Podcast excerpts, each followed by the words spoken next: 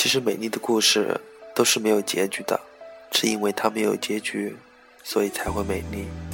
这就像为什么悲剧总是比喜剧更让人难忘，也就像人们总是找寻的真爱，却往往擦肩而去。不是这个时代远离了爱情，而是人们一开始就没有想过用一颗心去坚定的温暖另一颗心。不是爱情不再永恒，而是浮躁和一边的心。当时间过去，我们忘记了我们曾经义无反顾的爱过一个人，忘记了他的可爱，忘记了他为我做的一切。我对他再没有感觉了，我不再爱他了。为什么会这样？原来我们的爱情败给了岁月，一些事只被当回忆，一些人只能做过客。既不回头，何必相望？既然无缘，又何必誓言？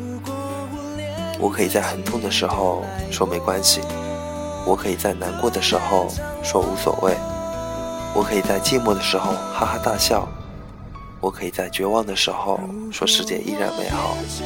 我只是希望，在我开始抱怨上天吝啬的时候，有个人可以对我说：“别在意，我心疼你。”懂了遗憾，就懂了人生。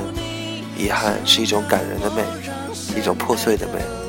因为有它，人世间一切的真善美将更值得赠送；因为有它，生命将更值得去回味；因为有它，就有了远走天涯的念想。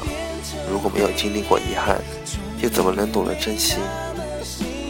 有些人不是离开了就能不爱了，不是不见了就能忘记了，不是放手了就能不痛。